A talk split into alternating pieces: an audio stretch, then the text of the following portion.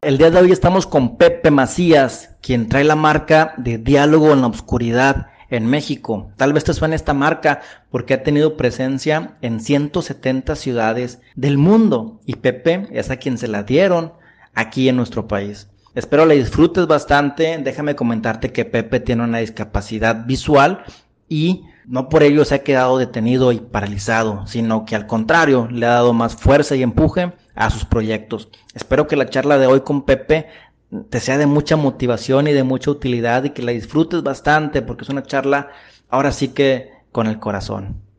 Bienvenidos a este nuevo episodio de Titanes Podcast. En esta ocasión, como les comentaba, me acompaña Pepe Macías, quien es el facilitador y trae la licencia de Diálogo en la Oscuridad aquí en México. Pepe, bienvenido.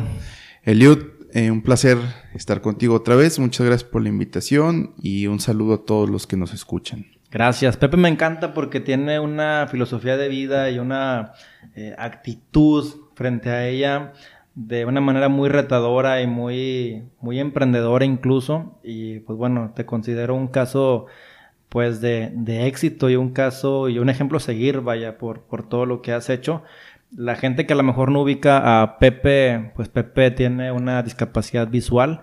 No se quedó como, como alguien o una víctima de la vida, sino al contrario, pues una persona que en base a su empuje a, viajar, a tener familia, a tener proyectos, a seguir en el emprendimiento, es alguien que ha encontrado pues muchas oportunidades y es digno de admirarse. Muchas gracias, gracias por tus palabras. Y pues sí, en efecto, mi, yo tuve una discapacidad visual desde los seis años, eh, debido a una leucemia. Eh, no veo absolutamente nada, pero bueno, creo que eso, en vez de ser un obstáculo, creo que se convirtió en un, en un trampolín. Hay una frase que siempre la voy a recordar cuando estaba niño. Mis papás alguna vez me dijeron que, que iba a tener que esforzarme al doble, ¿no? Que porque seguramente cuando creciera muchas puertas se iban a cerrar por el hecho de que yo no viera. Entonces siempre me decían, en la escuela, cuando trabajes, cuando hagas las cosas, esfuérzate un poco más que los demás, ¿no? Porque vas a, vas a batallar un poquito más para que te, te la crean, por así decirlo, un poquito más que una persona que ve. Entonces yo creo que esa, yo creo que desde esa frase, desde esa vez que me dijeron eso, se me quedó como bien clavado, ¿no? El hecho de, de buscar excelencia, de buscar calidad, eh, de, siempre estar en, un esfuerzo constante por hacer las cosas bien. Oye, Pepe, qué duro, porque dices seis años, realmente gozabas de, de, la vista, sabías lo que era, y un niño a esa edad lo entiende, o sea, realmente se da cuenta lo que, lo que sucedió. Yo creo que un niño a esa edad, eh, o bueno, lo que me pasó a mí, yo creo que lo digiere más fácil que un adulto, fíjate, porque un adulto ya traes, ya traes una historia, eh, fuerte y tienes un pasado eh, muchas veces muy intenso, ¿no? Yo platico con la gente a veces en las empresas y le digo, imagínate qué pasaría ahorita si tú te quedas sin ver. O sea, tienes un trabajo, eh, a lo mejor estás pagando tu carro, tu casa, te desplazas por la ciudad en tu coche. hay, hay, muchas cosas que, que dependen de la vista, ¿no? O bueno, que pensamos que dependen de la vista. Entonces, para una persona a los 30, a los 40, a los 50 años, perder la vista es empezar de cero prácticamente. Tienes que aprender nuevas habilidades. Eh, obviamente puedes llegar a, hacer lo que hacías cuando veías, pero te va a costar mucho y, hay muchas herramientas hoy en día. La tecnología es una herramienta bien grande, pero la curva psicológica que hay que recorrer de la pérdida a, recuperarte otra vez es bien larga. Cuando eres niño es más sencillo porque has estado poquitos años eh, con la vida tal y como la conoces y un niño es mucho más moldeable desde el punto de vista neuronal, psicológico. Eh, es más fácil que un niño encuentre la aceptación eh, a que la encuentre un adulto. Ya. La curva psicológica, me gusta esa, esa frase y sí, es realmente muy, muy complicada cuando tienes ya ciertos hábitos. Y, y tú lo has visto, ¿no? O sea, a lo mejor, por ejemplo, te corren de la chamba, ¿no? Si tú eres una persona más aventada, más emprendedora, más, este, más flexible, por así decirlo, pues te va a doler, ¿no? Pero, pero dices, bueno, pues pongo un negocio, me cuento con unos cuates a, desarrollar una idea, voy a otra empresa a pedir trabajo. Y hay gente que es menos flexible, eh, menos perseverante, que a lo mejor el hecho de que los corran es una tragedia súper grande y, y, se queda lamentándose, no sé, uno, dos, tres meses y le cuesta mucho trabajo incluso simplemente aplicar a una entrevista de trabajo, ¿no?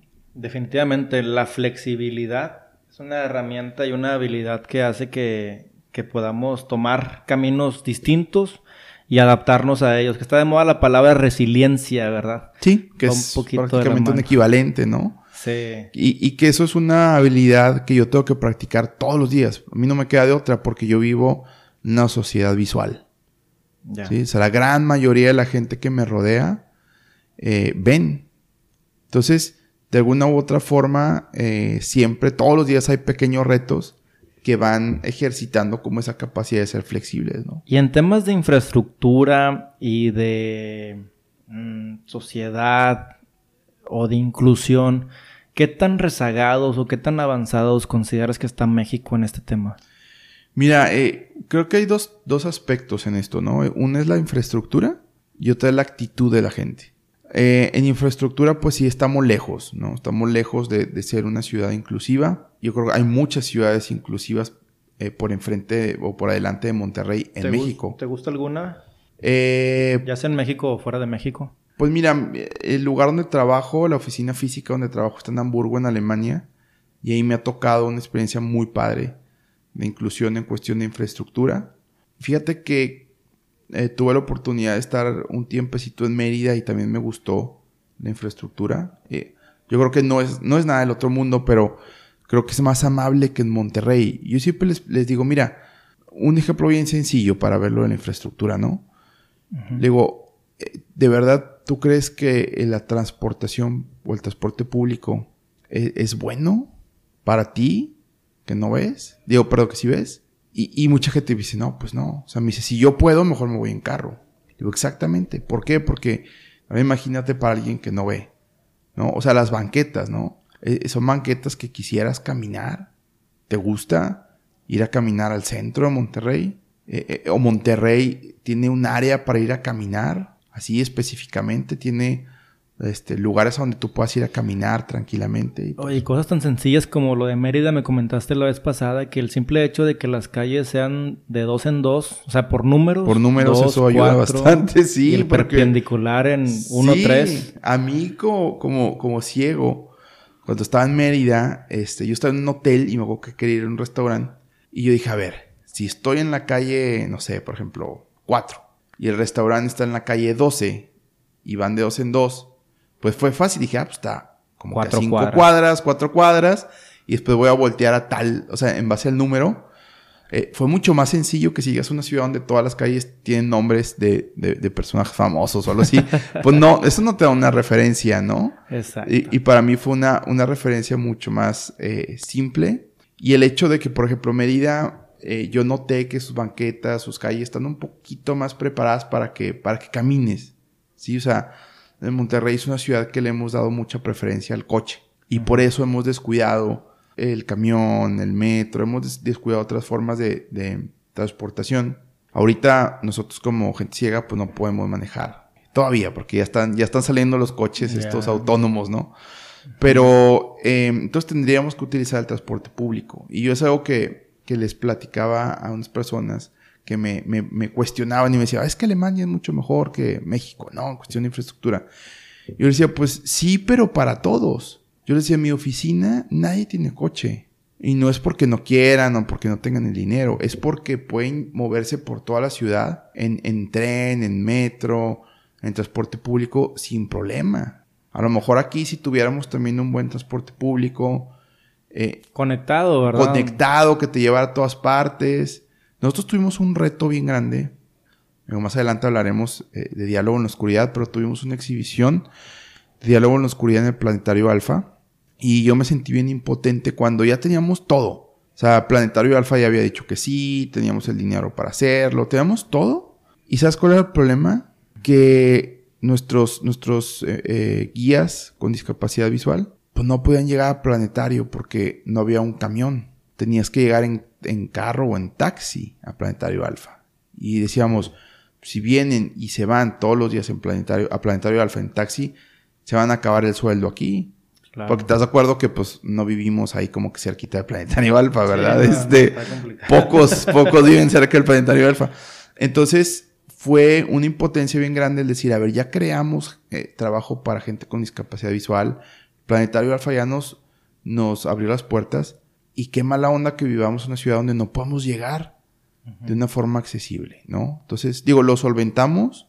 Afortunadamente hubo una empresa aquí muy, muy famosa de transportación que nos regaló viajes todos los días, pero, pero fue difícil. Tan sencillo, o sea, como dices tú, puedes tener ya el capital, el dinero, el proyecto, el plan de negocio, los permisos, pero a veces tu equipo de trabajo que pues, se, se, arma también de gente con discapacidad visual, es un equipo pues muy integral, un equipo muy puro, pues tú, oye, tengo todo, pero me falta algo tan sencillo, pero a la vez lo más importante, ¿no? ¿Cómo llegar? ¿Cómo llegar para allá con mi equipo?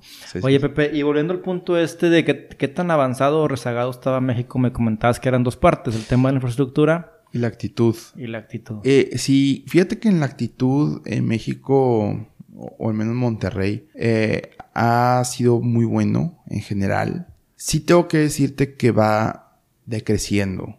Este no estamos en un nivel eh, de frialdad todavía, pero la actitud suele ser buena. Eh, yo cuando camino por las calles, en ocasiones que tomo el metro para algún lugar, eh, o simplemente llego a un lugar, así como llegué ahorita contigo. La vez pasada que vine aquí a la oficina tuya, este, si quiero comentarte, llegué, me bajé yo de, del Uber y bien rápido llegó el, pues supongo que es como el portero de aquí.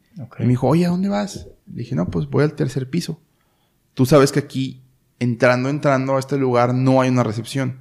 Sí, sí, está medio... Eh, sí, yo me pierdo también. Sí, o sea, hay un elevador y ese te lleva a la recepción. Entonces, este señor, que no sé si era el guardia del lugar o el portero, me dijo, no, no, no, vente, yo te llevo. Él me acompañó por el elevador, me trajo hasta acá, hasta el tercer piso. Y toda, tuvo, la, tuvo la cortesía de decirme, me dice, oye, si se te ofrece algo, porque yo estaba aquí esperando a una persona de tu equipo, y me dice, oye, si se te ofrece algo, este, ve con la recepcionista, que me hable por teléfono, yo vengo y, te llevo. Fíjate, qué Entonces, esa es una actitud que ayuda mucho, porque cuando no ves y llegas a un lugar nuevo, pues no sabes ni qué onda, ¿no? O sea, tú cuando llegas a un lugar nuevo, pues tu vista te ayuda. Ves letreros, ves entradas, puertas, este, ves dónde está la gente si necesitas preguntarle algo, ¿no? Cuando no ves, pues no, o sea, a menos. No hay punto de referencia. No hay punto de referencia, ¿no? Eh, y aquí en Monterrey, a mí me ha tocado que, que, la gente ayuda en la calle. Yo, sinceramente, tengo que decirte, nunca, nunca he estado más de dos minutos o tres minutos parado en una esquina, solo. Siempre llega alguien.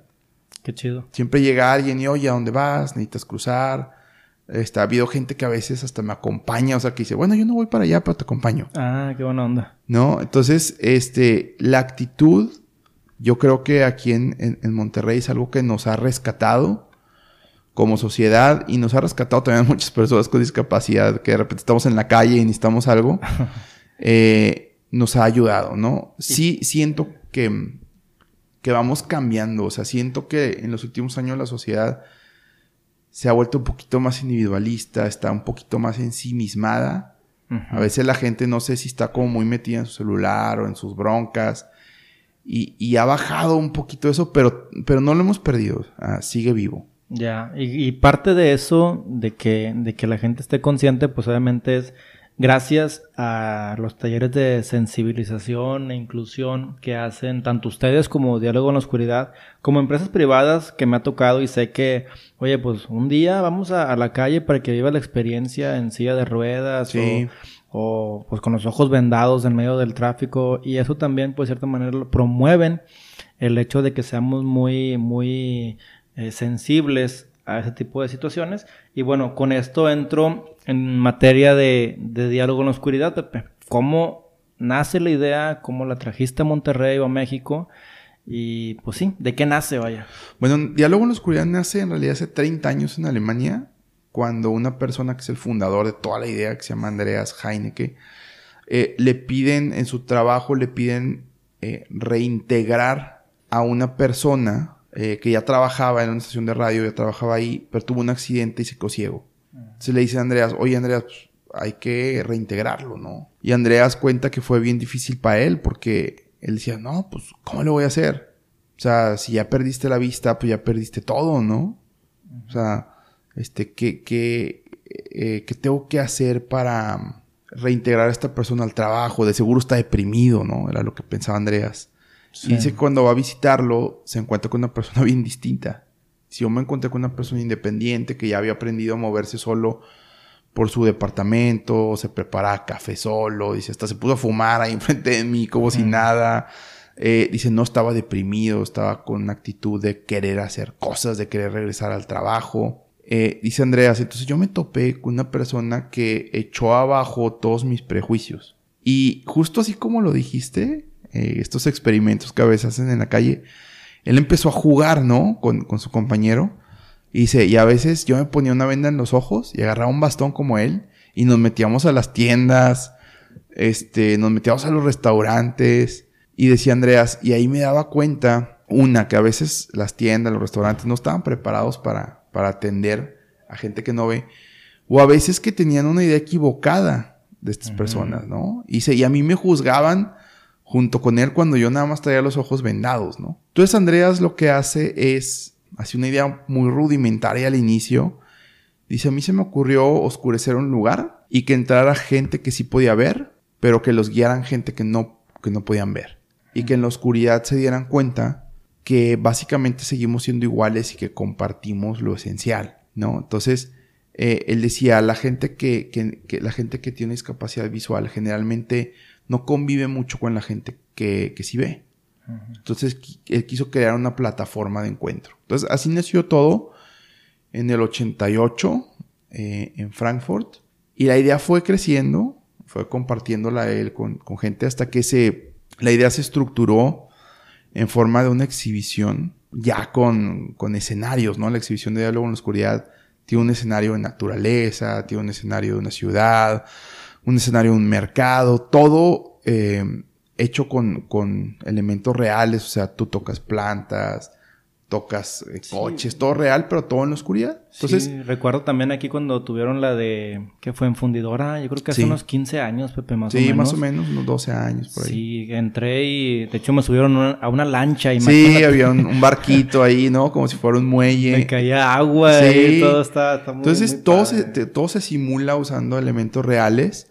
Y esa idea rudimentaria que te digo que se hizo al principio, pues se, se consolidó en una exhibición y básicamente Diálogo en la Oscuridad en Alemania es una empresa social.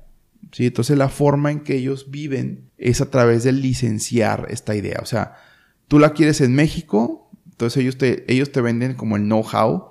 Dicen, mira, así se hace y te apoyan, te ayudan a hacer el reclutamiento, la selección, este, eh, dejan tu exhibición funcionando y tú simplemente pagas una licencia por el uso de, de, la marca y de la idea, ¿no? ¿Y cómo te topaste con ella? Fíjate que eh, en el 2006 yo estaba terminando mi carrera eh, de traducción y estaba enfrentándome al dilema que creo que todos los estudiantes se enfrentan, es que es dónde voy a trabajar, ¿no?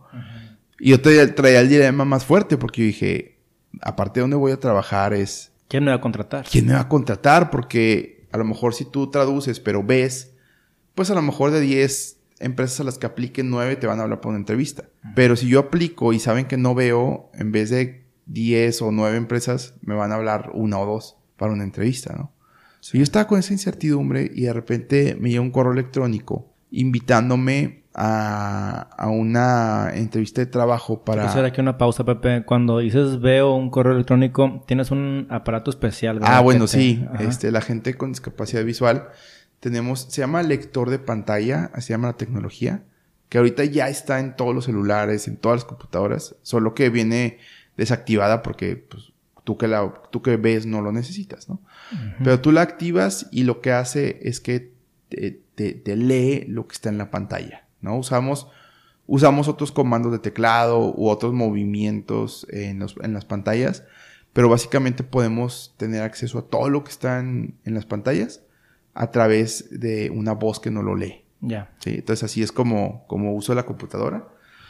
Ok. Entonces llega este correo, lo leo y estaban invitando a una entrevista para algo que se llama Diálogo en la Oscuridad, que yo no tenía idea de, qué era.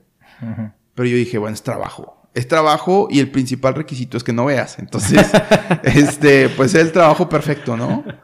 Entonces yo voy, eh, aplico, me hacen una entrevista y me explican que van a abrir una exhibición de diálogo en la oscuridad en el Planetario Alfa. En el Parque Fundidora fue primero. Eh, mucha gente fue, entonces mucha gente la recuerda. Tuvimos más de eh, 100 mil visitantes en aquella ocasión. Y a mí me seleccionan para el trabajo de guía.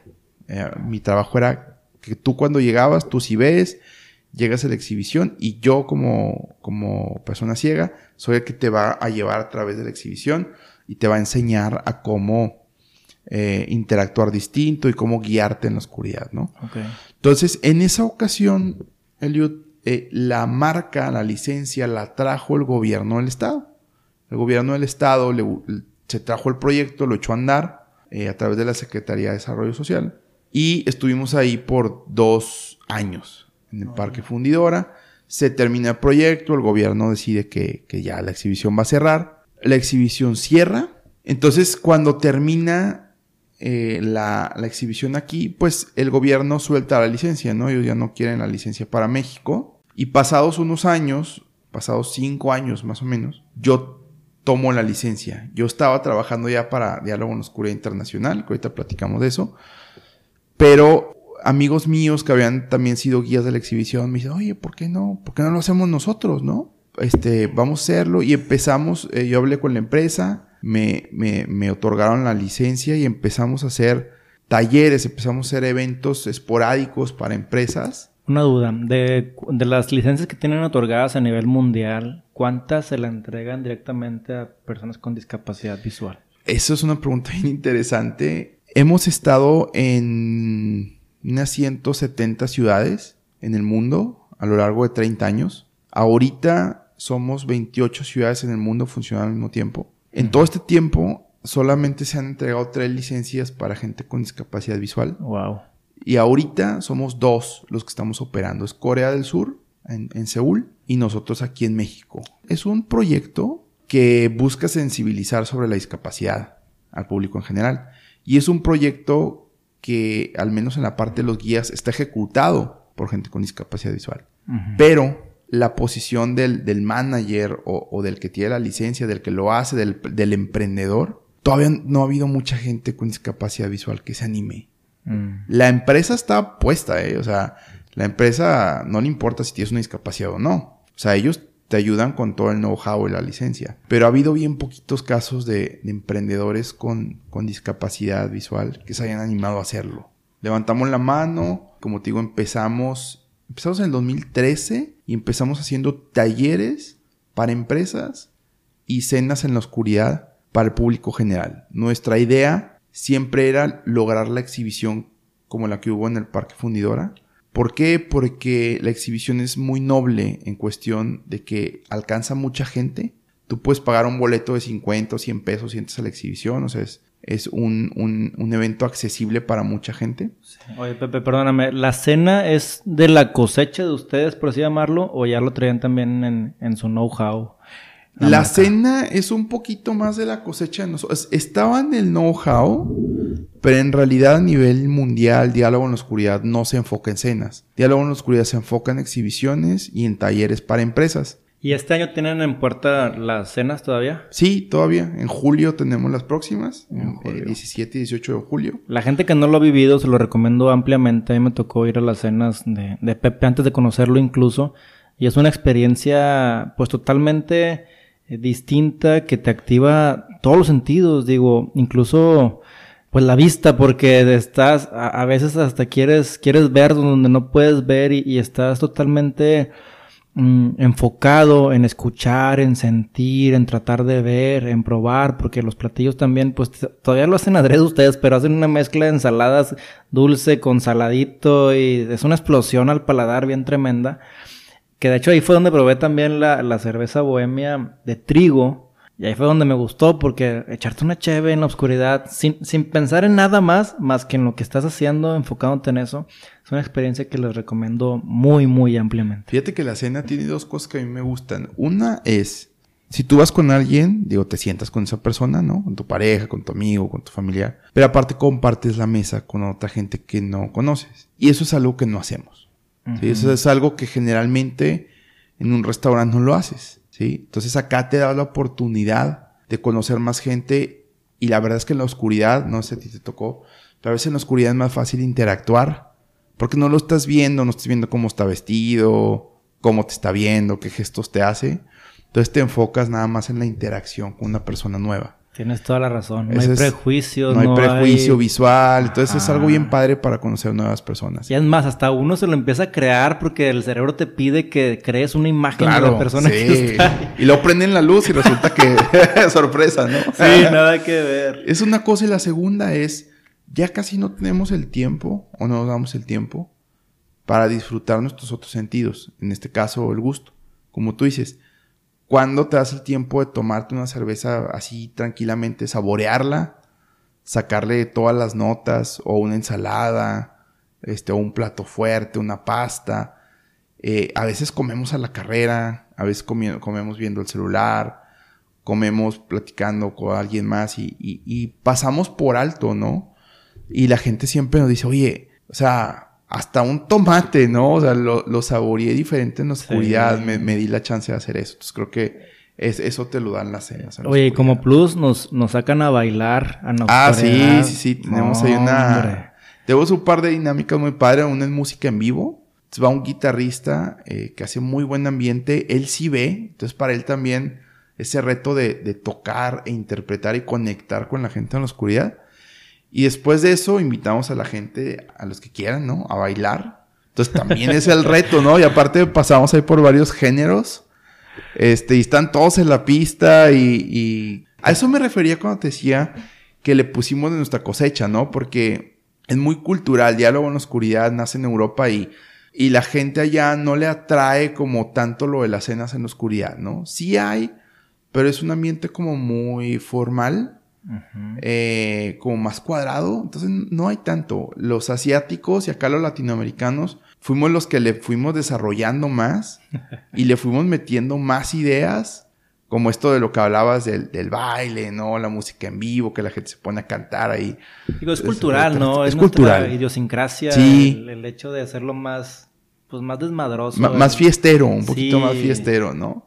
Entonces le metimos, le metimos por ese lado, ¿no? Pero así nace el emprendimiento de nosotros. Nosotros no lo quisimos manejar, Eliud, desde un principio no lo quisimos manejar como una fundación ni como una asociación de beneficencia pública, porque quisimos o queremos todavía eh, luchar un poquito contra este estigma que hay de que la discapacidad pide dinero, ¿no? O sea, o, que tienes que donarle, ¿no? Hay mucha gente que nos dice, oye, este, y, te voy a ser bien franco, ¿eh? La gente dice, oye, ¿y, ¿y qué pasa con el dinero que yo pago para las cenas? ¿No? y decimos, pues es para pagarnos a nosotros, ¿no? Sí. Es para pagar los gastos de operativos y es para pagar sueldos. Al de las alitas, que qué hace con el dinero el, e, Exactamente, ¿no? Pero acá, como es oscuridad y, y los meseros tienen discapacidad visual, la gente siente que lo está donando. ¿No? Lo ven este, un poquito desde el punto de vista de la caridad. Sí.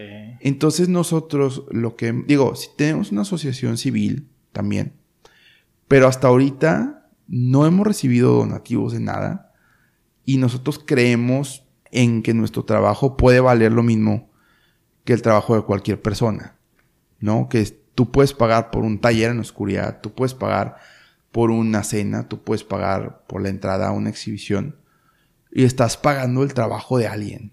No es, no es una cuestión de caridad. De hecho, cuando trabajamos con Planetario Alfa en la exhibición estuvo muy padre porque eh, para mí ha sido uno de los proyectos que más me ha eh, realizado como persona. ¿Por qué? Porque Planetario Alfa básicamente nos pagó como a cualquier otro proveedor de exhibiciones. O sea, Planetario Alfa dijo, yo quiero diálogo, diálogo en la oscuridad. Yo le dije, ok, yo te lo hago, yo te lo opero ok, ¿cuánto me cuesta? Te cuesta esto y le vas a dar trabajo eh, por 14 meses a 12 personas ciegas, que fue lo que hicieron. ¿Hubo algún tipo de beneficio fiscal con, Ninguno. eso? No. No. Este, nosotros no aplicamos ni ellos aplicaron.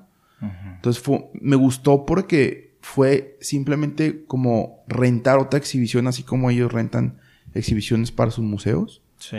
Sin el ingrediente de que, ah, es que no ven, ¿no? Entonces, lo estamos donando, lo estamos haciendo como por caridad. No. Y creo que ese, ese fue un logro, ¿no? Porque la gente ve discapacidad y piensa rápido en, en es un donativo o, o, te voy a dar dinero ahí para que tú... De cierta manera, Pepe, a lo mejor lo, está mal que lo diga, pero yo lo veo como un arte. O sea, no sé si a lo mejor no es el concepto correcto, pero es una exposición, es un arte, es una experiencia, es algo diferente, inusual, que complementa tu, tu vida. Claro, hasta cierto punto sí podría compararse con un arte, ¿no? Porque pues un artista lo que hace es básicamente expresarse a través de una técnica que ha dominado, ¿no? O sea, la música, la pintura, la escultura. Eh, nosotros, se puede decir, si lo podemos decir así, el arte que dominamos es el arte no visual, ¿no? Y, la verdad es, se puede catalogar como un arte, o sea, es, distinto, es, tú, tú has estado en la oscuridad y tú sabes que comunicarte en la oscuridad implica otra cosa, o sea, tienes que desarrollar más escucha, tienes que desarrollar un enfoque colaborativo porque tienes que valerte de la gente que está a tu alrededor. Tu habla tiene que ser más precisa, tiene que ser más, a veces más concreta, ¿no? Porque no, no tienes el apoyo visual para apuntar con el dedo y decir, mira, aquella, o mira, allá de aquel lado. Tienes, tienes que volverte más preciso. Tienes que lidiar con tu vulnerabilidad, porque cuando estás en la oscuridad estás vulnerable. O sea, tan sencillo como que si quieres ir al baño, no sabes cómo ir al baño. O sea, tienes que decirle a tu facilitador que te saque, que te lleve al baño, o, sea, o que te muestre el camino.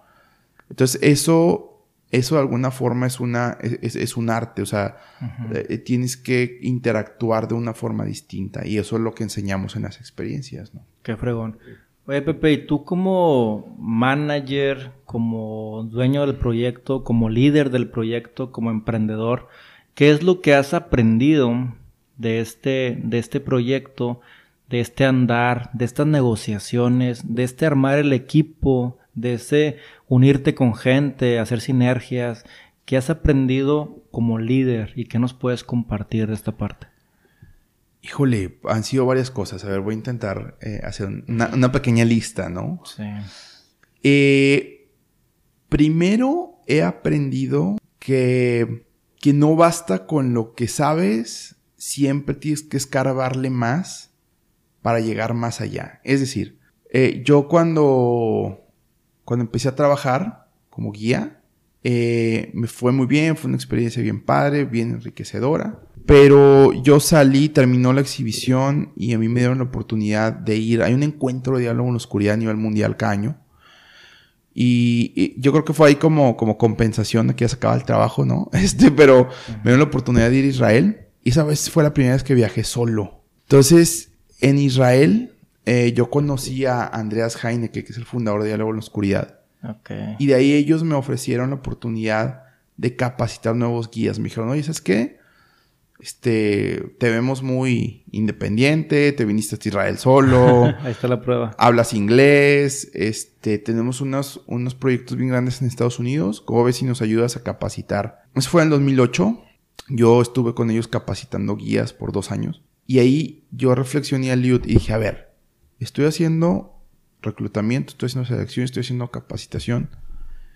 Y la verdad es que nunca me preparé para eso. ¿no? Entonces me metí a la maestría de psicología organizacional para aprender sobre esto, ¿no?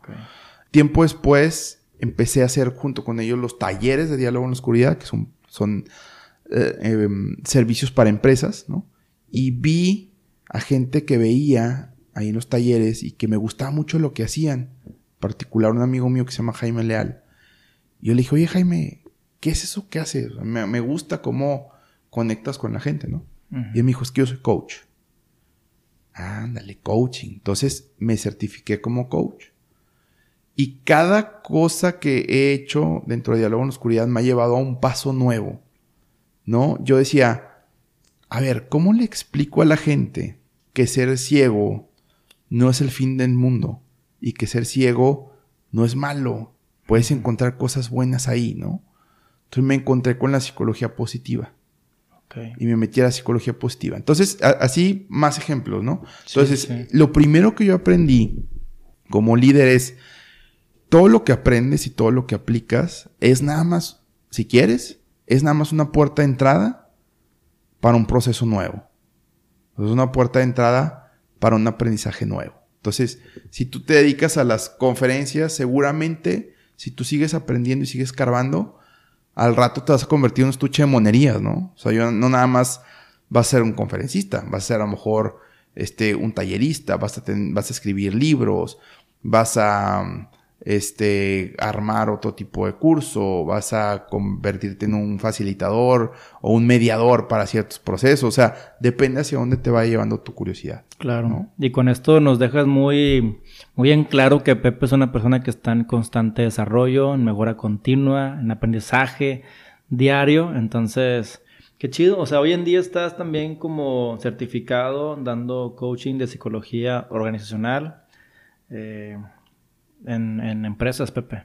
Sí, este, fíjate que he entrado ya por varias vertientes, he entrado por las vertientes del coaching. Fundamos una empresa que está en Ciudad de México, que se llama Coaching con Visión. Eh, mm. irónicamente, con visión, eh, somos puros coaches ciegos. Ok, ok. Entonces hacemos coaching para varias empresas. Ya hemos entrado en varias empresas eh, y nos enfocamos en liderazgo. Tenemos un programa de coaching por otro lado, lo de la psicología positiva, eh, que a mí me ha ayudado muchísimo porque imagínate, generalmente tú con, tienes una discapacidad, casi siempre vas a dar al psicólogo porque muchas discapacidades son adquiridas. O sea, yo sí veía y de repente no veo. ¿no? Entonces, te llevan con el psicólogo porque pues tienes una depresión o, o estás este, angustiado, o estás de estar normal pasaste a, menos uno. Pasaste a menos uno, a menos cinco, ¿no? Entonces te llevan con el psicólogo. ¿Para qué? Para que lo aceptes, ¿no? Pero el psicólogo te deja ahí. O sea, llega un punto en que dices, bueno, ya no veo, no voy a volver a ver, este, ya no me siento mal, no siento que es el fin del mundo. Pero eso no es suficiente, ¿no? Tienes que empezar a construir sobre eso. Y creo que eso nos pasa a todos, ¿no? O sea, este, de repente tú tienes un problema y, lo superas, pero está así como que, bueno, ¿y ahora qué? Sientes como ese vacío de ahora qué sigue. Y la psicología positiva es la, es la rama de la psicología que te enseña a ir de estar bien a estar mejor o a estar muy bien. No, entonces a través de la psicología positiva empecé a darle un significado distinto, ¿no? Por ejemplo, yo tengo una definición que manejo mucho en una conferencia que yo les digo, para mí, ser ciego, la definición de ser ciego, es mi obligación de buscar otros ojos para ver la vida. O sea, yo ya sé que no veo, mis ojos no funcionan, tengo que buscarme otros ojos. No literal, ¿verdad? Sí, sí, sí. Pero los otros ojos pueden ser la gente que me rodea, las oportunidades que hago, las ideas que echo a andar. Eh, todo eso son oportunidades para yo seguir viendo la vida. Entonces, a eso te lleva la psicología positiva, que puedas construir eh, más allá de lo que tienes, ¿no? Eh, y esa es otra rama en la que entré. Y finalmente entré en la rama del mindfulness, ¿no? Que, ¿Por qué entré ahí? Eh, básicamente buscando como más estabilidad a nivel emocional, a nivel mental. Creo que de repente a muchos de nosotros nos viene bien eh, descubrí el mindfulness, que el mindfulness eh, sí son técnicas de meditación, son técnicas que sí vienen de Oriente, pero las han eh, compactado, simplificado de una forma en la que hoy en día, y ya se ha demostrado científicamente, que te ayudan, estas técnicas te ayudan a, desarrollar más tu atención. la gente ciega tenemos la ventaja de que no tenemos distractores visuales. Entonces, desde ahí ya nuestra atención puede estar un poquito más enfocada en algo, ¿no? Pero eh, el mindfulness te ayuda a estar más atento. Tú sabes que vivimos en una era de, de dispersión mental, ¿no? Si tienes el celular en un lado, la compu en otro, vas manejando, este, tienes anuncios, eh, hay muchas distracciones. Y hasta lo hacemos adrede de cierta forma. Digo, me ha pasado a mí cuando me pongo a trabajar en la madrugada, que creo que es la mejor hora, que está más tranquilo. ¿Qué es lo que hace o lo que hago? Estás trabajando enfocado y abres el WhatsApp. Sí. a las 2 de la mañana no hay nadie. Sí. Entonces sigues trabajando y lo vuelves a abrir. O sea, uno mismo está, está, buscando en qué distraerse, ¿verdad? Y sabes qué? Que, algo que te ayuda en mindfulness, a mí me gusta mucho que tiene aplicaciones para liderazgo y para empresas bien padre. Te ayuda a enfocarte, sí, pero a estar consciente. Porque estás de acuerdo que a veces estás, trabajando en la madrugada y por automático abres el WhatsApp. Claro. O sea, no, no alcanzas a ver tú tu pensamiento que dice, ay, voy a abrir el WhatsApp porque estoy aburrido o ya me cansé. Simplemente lo abres y de repente te das cuenta que ya estás chateando con alguien, ¿no? Sí. Eh, el mindfulness te ayuda a que te des cuenta de que estás ahí chambeando a la madrugada y el mindfulness te ayuda a que, a que tu pensamiento sea más claro y te, te des cuenta que, a ver, me estoy aburriendo, ya estoy pensando en abrir WhatsApp. Entonces, ahí tienes la chance de decir, ¿lo abro o no lo abro? Ok.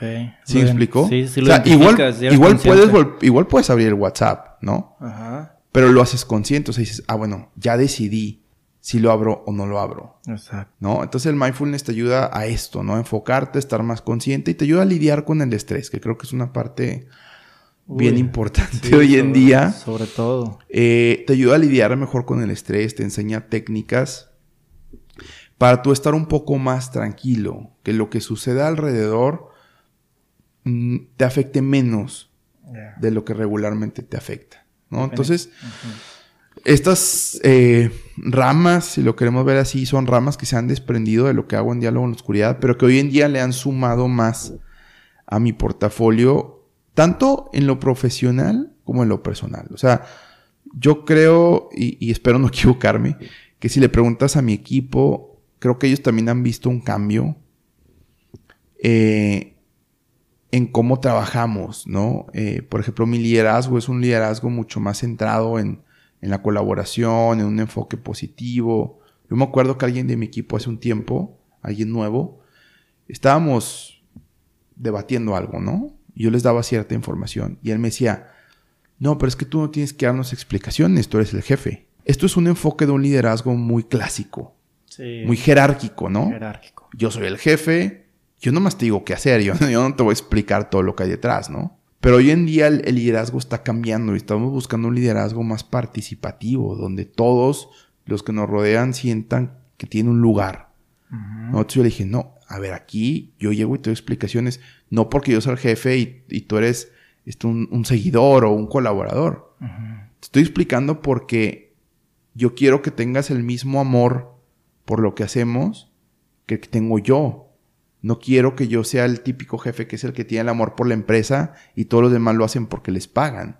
Exacto. O sea, quiero que todos tengamos el mismo amor por esto y por eso te explico lo que hay más allá, lo que está sucediendo, ¿no? Y de cierta manera eso causa eh, un compromiso o, y una satisfacción de tu colaborador de que lo que está haciendo o el papel que te está entregando, por mínimo que parezca, tiene una consecuencia buena, favorable, porque ese papel se va a otro lado, se convierte en esto y crea negocio, ¿verdad? Claro. Entonces causa satisfacción y fidelidad. Lo haces parte de, ¿no? Sí. O sea, no es un empleado trabajando para el jefe tal en la empresa tal, ¿no? Somos un grupo de personas eh, trabajando en pro más de una misión que de una empresa, ¿no? Me gusta mucho esta parte y la gente que, que, le interesa también acercarse con Pepe para el tema de la psicología organizacional, psicología y bienestar positivo, mindfulness, eh, sí lo, lo, recomiendo ampliamente y más porque yo sé la, ahora sí que el, la esencia de, de Pepe y lo ha mostrado a lo largo de su, de su vida y Pepe, ¿qué sigue para ti? ¿A dónde vas? ¿Qué planes traen? ¿Qué siguen? ¿Diálogo? ¿Qué, qué novedades? Pues mira, este, estamos, eh, te mencionaba que tuvimos esta exhibición en Planetario Alfa durante 14 meses, cerró en, en febrero. Eh, traemos por ahí el plan de abrir otra exhibición con un enfoque distinto. Eh, todavía no, todavía no la tenemos consolidada, pero la idea es que sea una exhibición muy enfocada en en niños y en familias. Eh, va a ser una experiencia distinta, va a seguir siendo en la oscuridad, pero queremos de verdad trabajar el, valor de la empatía a través de enseñar dos valores básicos. Uno es la participación y el otro es la convivencia. Creo que por años hemos estado inmersos en una cultura que no es muy participativa. O sea, estamos esperando a que el gobierno nos arregle las cosas, a que llegue alguien y nos arregle las cosas. Eh, cuando en realidad podemos tener un enfoque mucho más participativo, unirnos en nuestra cuadra, en nuestra colonia, en nuestra ciudad, para resolver ciertos problemas que a veces las autoridades no pueden, no quieren, lo que sea, ¿no? Pero entonces e, ese es el enfoque de colaboración y el enfoque de convivencia es un enfoque bien centrado en el respeto por la persona, en la escucha, en entender que hoy en día hay muchas diferencias entre nosotros, pero al mismo tiempo también hay muchos puntos de igualdad, ¿no? Entonces eh, queremos, estamos estructurando la experiencia en base a esos dos ejes. Eh, para enseñarle a los niños y a las familias a través de una experiencia padre en la oscuridad, cómo pueden desarrollar eso y cómo lo pueden seguir desarrollando afuera. Eh, eso es por un lado esta, esta, exhibición que queremos empezar. Segundo proyecto que traemos es eh, meterle más a la cuestión de la inclusión laboral de gente con discapacidad. Existe una iniciativa por ahí este, que ya existe en Latinoamérica y que queremos convertirnos como representantes de esa iniciativa, que esa iniciativa lo que hace es visitar empresas, hablar con gobiernos, eh, para abrir brecha y, poder incluir más gente con discapacidad visual en las empresas, eh, que la gente tenga trabajo. Eh, esa es una otra de las ideas que traemos. Súper bien. seguimos con los talleres para empresas Estamos siempre ahí, seguimos con las cenas para todo público.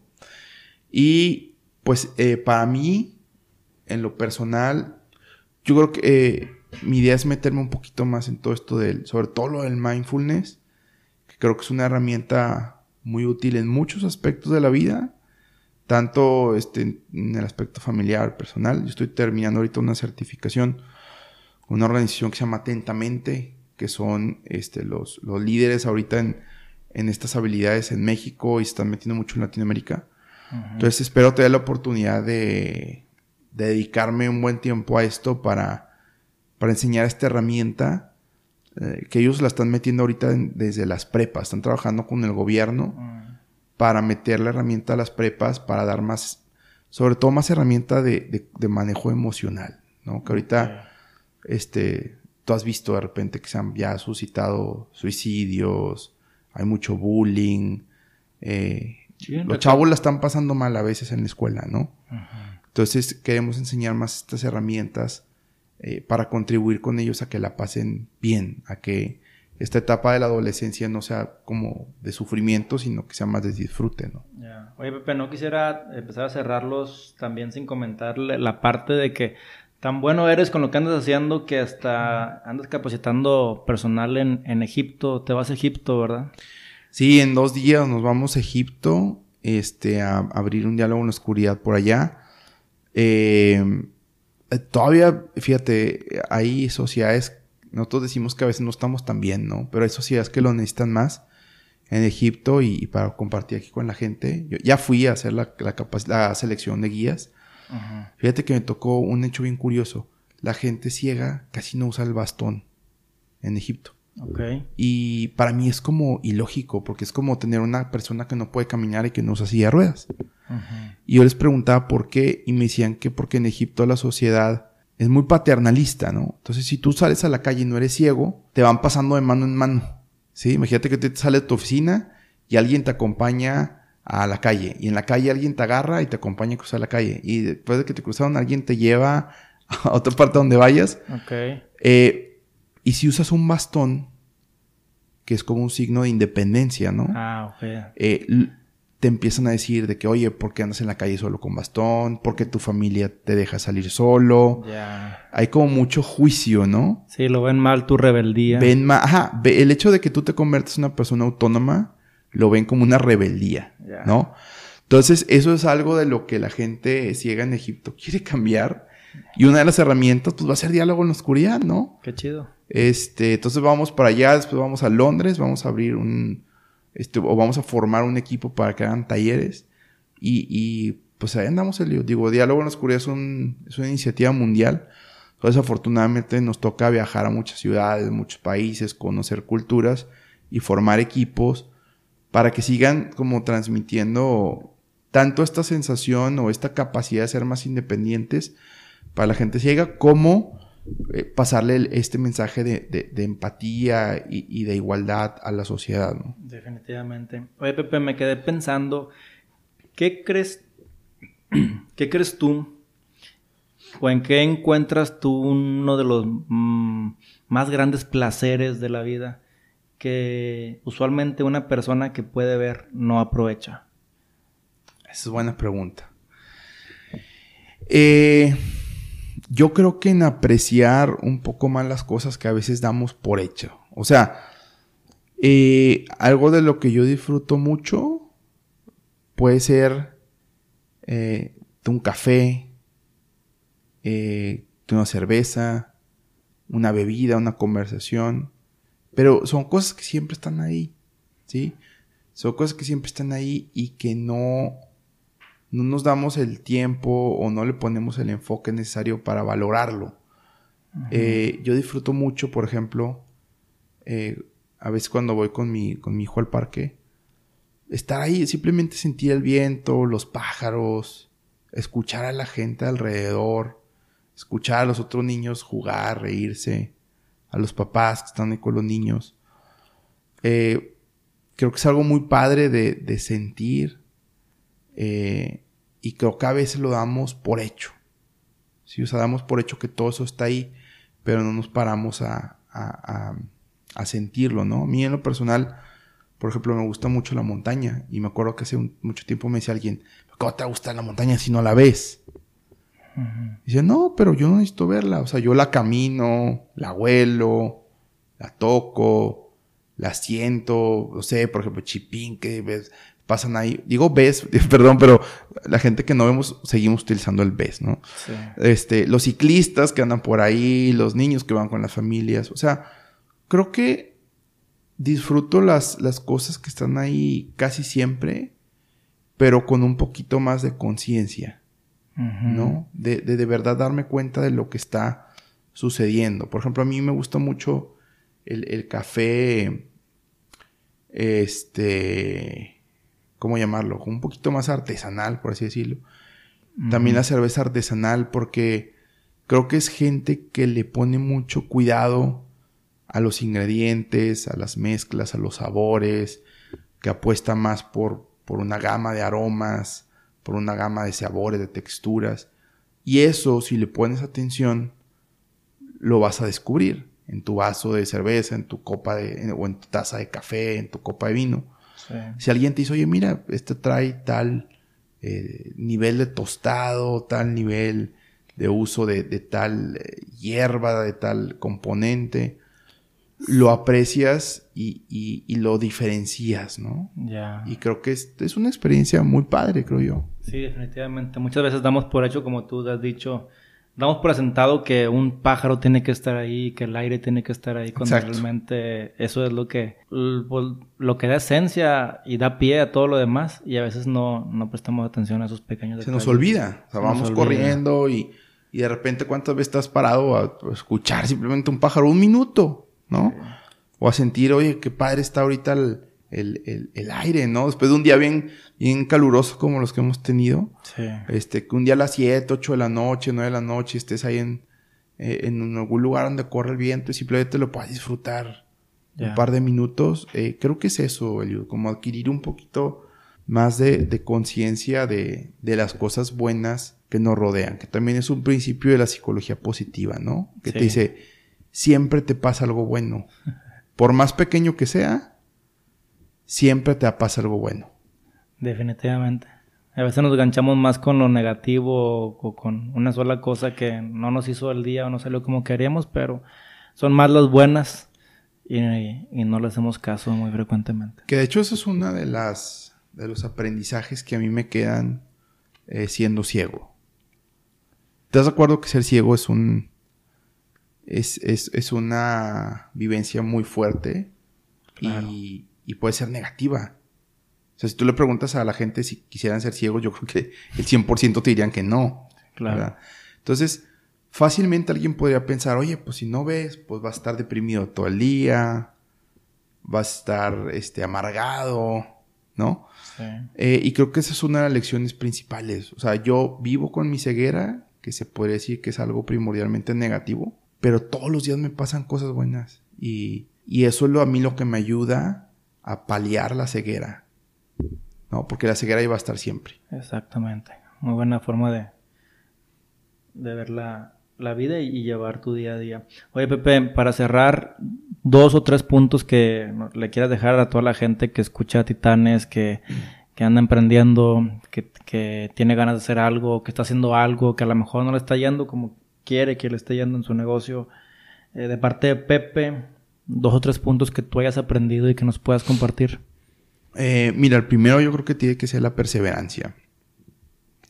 Otra vez, ¿no? Regresando al punto de que yo no veo he aprendido a perseverar, ¿sí? A saber que las cosas no siempre me van a salir a la primera, que no siempre eh, voy a tener éxito a la primera, pero que como me habían dicho mis papás, pues me voy a tener que esforzar más que los demás, ¿no? Para que las cosas salgan. Entonces, la perseverancia yo creo que es hoy eh, indispensable, ¿no? ¿no? No entendido como una terquedad, de repente sí hay ideas o cosas que vamos a tener que dejar, pero lo que nunca puede dejar de ser perseverante es nuestro, nuestro espíritu, ¿no? O sea, a lo mejor trataremos una idea nueva, con gente nueva, pero que nuestra voluntad de, ser perseverantes ahí esté siempre. Esa yo creo que es la primera. Y la segunda, eh, creo que es el hecho de, de saber yo creo firmemente que siempre hay gente a nuestro alrededor, o a veces no tan a nuestro alrededor, pero en nuestro mismo entorno, que cree en nosotros y que puede apoyarnos, que nunca estamos solos. Eh, y eso también lo aprendes cuando no ves, ¿no? Tienes que salir a la calle con la convicción de que te vas a encontrar alguien que te va a ayudar. Si no, no vas a salir. ¿Estás de acuerdo? Te va a dar miedo. Tienes que salir a la calle con la convicción de que va a haber alguien que te va a echar la mano. Y yo creo que eso aplica también en los emprendimientos. A veces nos encerramos en el mismo círculo de personas. Y, eso, digo, es bueno tener un círculo base de personas, pero también a veces nos, nos ciclamos, ¿no? O la gente que nos rodea, pues tiene cierta, cierta cantidad de habilidades, ¿no? Cuando nos abrimos a conocer gente nueva y experimentamos de cero con gente nueva, de repente te llevas sorpresas bien padres de que dices, oye, acá hay alguien que me complementa en lo que yo quiero hacer. Oye, acá hay alguien que no piensa que mi idea es mala. Al contrario, se le hace una idea bien padre y, quiere entrarle, ¿no? Ah. Entonces yo creo que tenemos que tener esa convicción de que hay gente a nuestro alrededor que todavía no conocemos, pero que va a creer en nosotros y en nuestras ideas y que nos va a ayudar pero que sí tenemos que movernos un poquito del lugar donde estamos parados para contactar con esas personas. Definitivamente. Y es un punto bien importante porque muchas veces queremos cambios, pero no estamos dispuestos a hacer el cambio nosotros. Y el cambio es ese, como tú lo acabas de comentar, salirte de tu zona, de tu gente a la que quieres tanto y amas tanto, que no son malos, pero a veces no tienen el mismo sentimiento o visión de negocio que tú traes, entonces tienes que buscar esa, esa nueva comunidad de negocio y estar consciente de que te van a ayudar, o sea, no crees que por ser nuevos ya, ya no puedes confiar en nadie, sino al contrario, sobre todo en el tema emprendedor me ha tocado que las comunidades de emprendimiento te arropan muy, muy rápido y te apoyan bastante, que por ahí lo vi hace poquito, una compañera decía, pues todos me decían que no, pero de aquí ustedes todos me dicen que sí, entonces. Claro, y es que a veces, fíjate, eh, hablando del emprendimiento, ¿no? ¿Qué pasa si tu círculo de amigos, de familiares, son gente que no son emprendedores? Son gente que siempre han estado empleados, ¿no? En una empresa. Entonces, cuando tú dices, oye, quiero emprender, quiero echar mi negocio, qué, te va a decir esa gente? Que no. Claro. Te va a jalar. No es mala onda. Exacto. Es, es la forma en que ellos, es su paradigma, ¿no? Sí. Entonces, definitivamente tienes que darte cuenta que por más loca que sea la idea que traes, ya sea en el círculo inmediato tuyo, o en el que sigue, o en el que sigue, o en el que sigue, o en la otra colonia, o en la otra ciudad, definitivamente siempre hay alguien que va a hacer clic con tu idea, pero tienes que buscarlos, tienes que moverte. Tienes que buscarlo, tienes que moverte. Me gusta esa frase con esa cerramos. Él es Pepe Macías, quien trae la marca de Diálogo en Oscuridad en, en México. Es coach de mindfulness, psicología organizacional, psicología positiva para empresas y corporativos y que no obstante ha viajado por, por el mundo, una gran parte de, países. Pepe, te felicito y gracias por acompañarnos con esta charla tan, tan amena, tan valiosa y tan nutritiva. Muchas gracias, Eliud, por la invitación. Eh, un placer estar siempre contigo y, y, muchas gracias a la gente que nos escuchó. Redes sociales. Redes sociales, estamos en Diálogo en la Oscuridad, Monterrey, en Facebook, en Instagram, eh, diálogo en oscuridad.com.mx y correo es igual es pepe arroba diálogo en la oscuridad.com.mx. Perfecto. Nos vemos en la siguiente. Diálogo en la oscuridad. Pepe Macías, muchas gracias.